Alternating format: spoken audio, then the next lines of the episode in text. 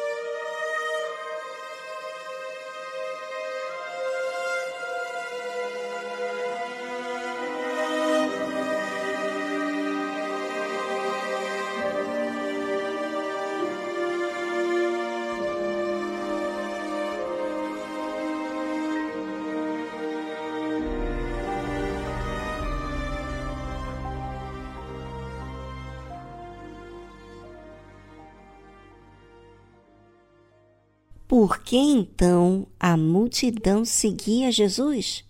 Porque via os sinais que operava sobre os enfermos. E Jesus subiu ao monte e assentou-se ali com os seus discípulos. E a Páscoa, a festa dos judeus, estava próxima. Jesus, Deus, vê como as pessoas lidam em relação a ele, por interesse ou porque quer algo mais com ele. E Jesus então subiu ao monte e ficou ali sentado com os discípulos. Estava aproximando a época da festa dos judeus, a Páscoa. Então, Jesus, levantando os olhos e vendo que uma grande multidão vinha ter com ele, disse a Filipe: Onde compraremos pão para estes comerem? Mas Jesus dizia isto para o experimentar, porque ele bem sabia o que havia de fazer.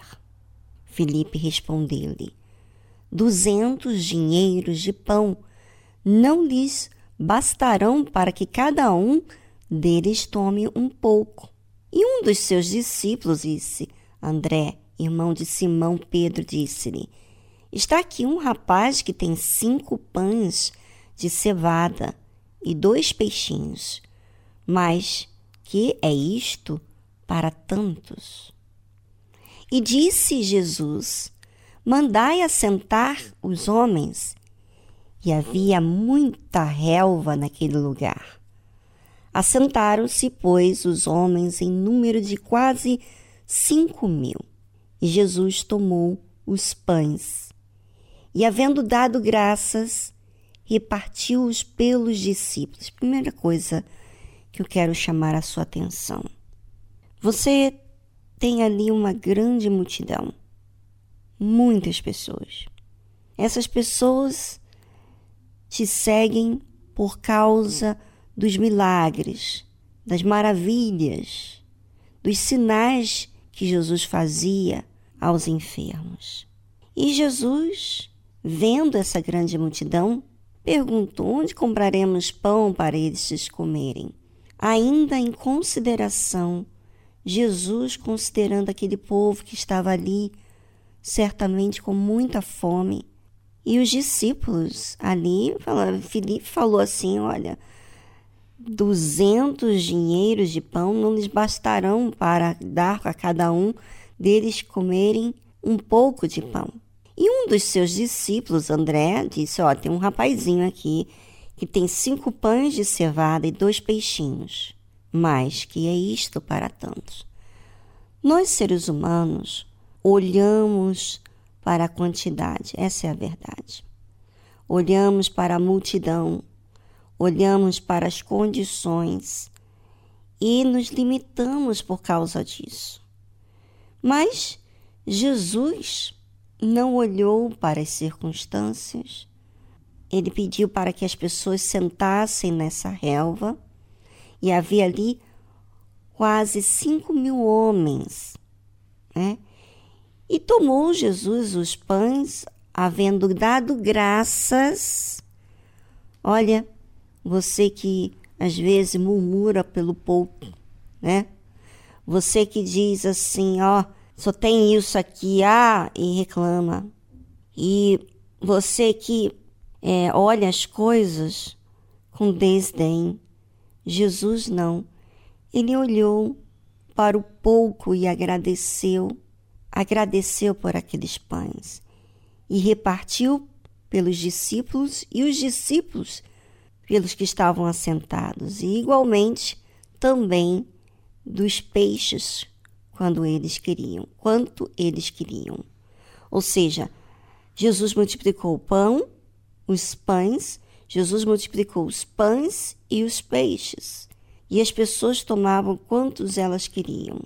E quando estavam saciados, disse aos seus discípulos: Recolhei os pedaços que sobejaram, para que nada se perca.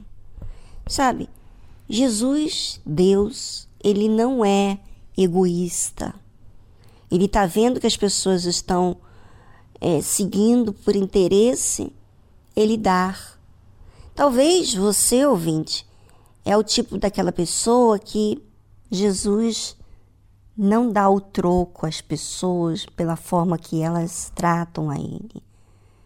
Ou seja, tratam a elas com interesse ou desprezam as pessoas com que só querem tirar proveito dele. Não. Sabe o que ele faz? Ele dá.